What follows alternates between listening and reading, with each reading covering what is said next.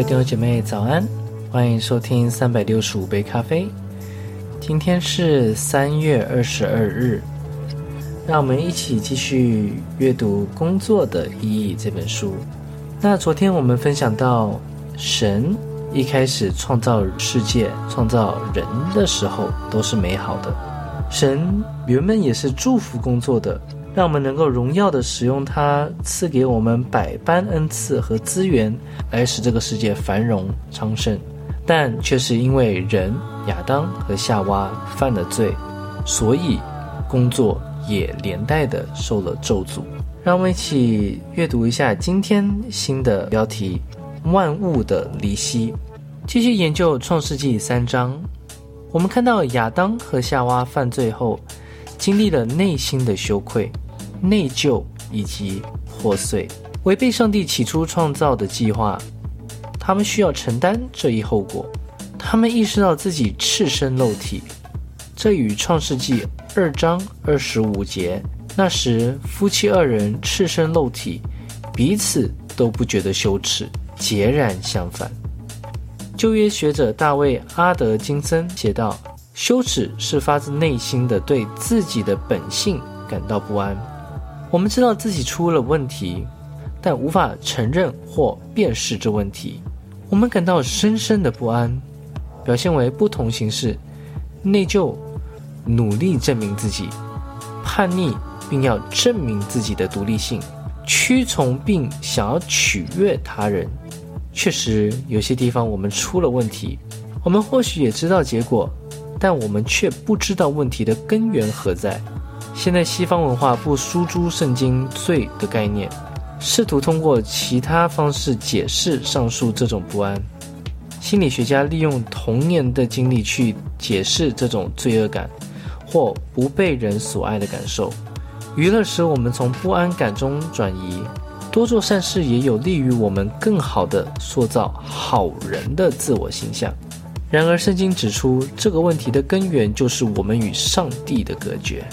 这种深深的不安的另一个表现，就是对他人感到不信任、恐惧。亚当和夏娃意识到需要穿衣服，远不只是对性味摩尔如深，这证明两人渴望逃离彼此，非自我保护的关系。亚当和夏娃开始竭力控制对方所知的事情。将自己隐藏起来，又筑起墙来阻隔对方的关注。这种不信任和恐惧很快导致人际关系上的摩擦和愤怒。在创世纪三章十到十三节，上帝极其巧妙地询问亚当和夏娃到底发生了什么。亚当完全回避他吃果子这一事实，只是抱怨自己的内心深处的苦恼和懊悔。上帝的第二个问题则非常直接，亚当根本无法否认自己所作所为。然而，亚当即刻将责任推卸给夏娃，同样，夏娃也将责任推卸给蛇。但是，这种敌意和愤怒不仅是针对其他造物，也指向上帝。亚当把自己的问题归咎于上帝：“你所赐我。”和我在一起的那女人，她把树上的果子给我，我就吃了。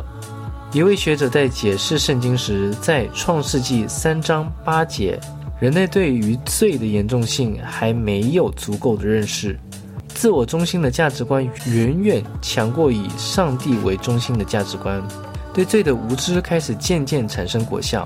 自始祖堕落后，人类承受着道德的分离。创世纪三章告诉我们罪如何影响人性的方方面面、生活的点点滴滴。罪扭曲了性别、性、爱和婚姻。上帝解释了罪在夫妻关系中所产生的影响，令人恐惧。尽管学者们对于因为罪，你要恋慕你的丈夫，他却要管辖你。十六节。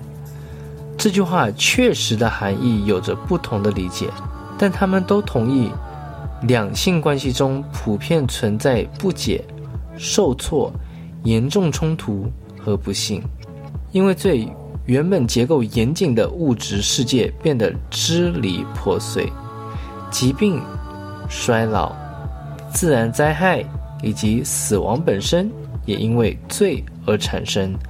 创世纪三章十七到十九节，圣经清楚教导，亚当和夏娃陷入最终不仅仅是一件孤立的叛逆行为，而是给一切受造之物都带来了灾难性的影响。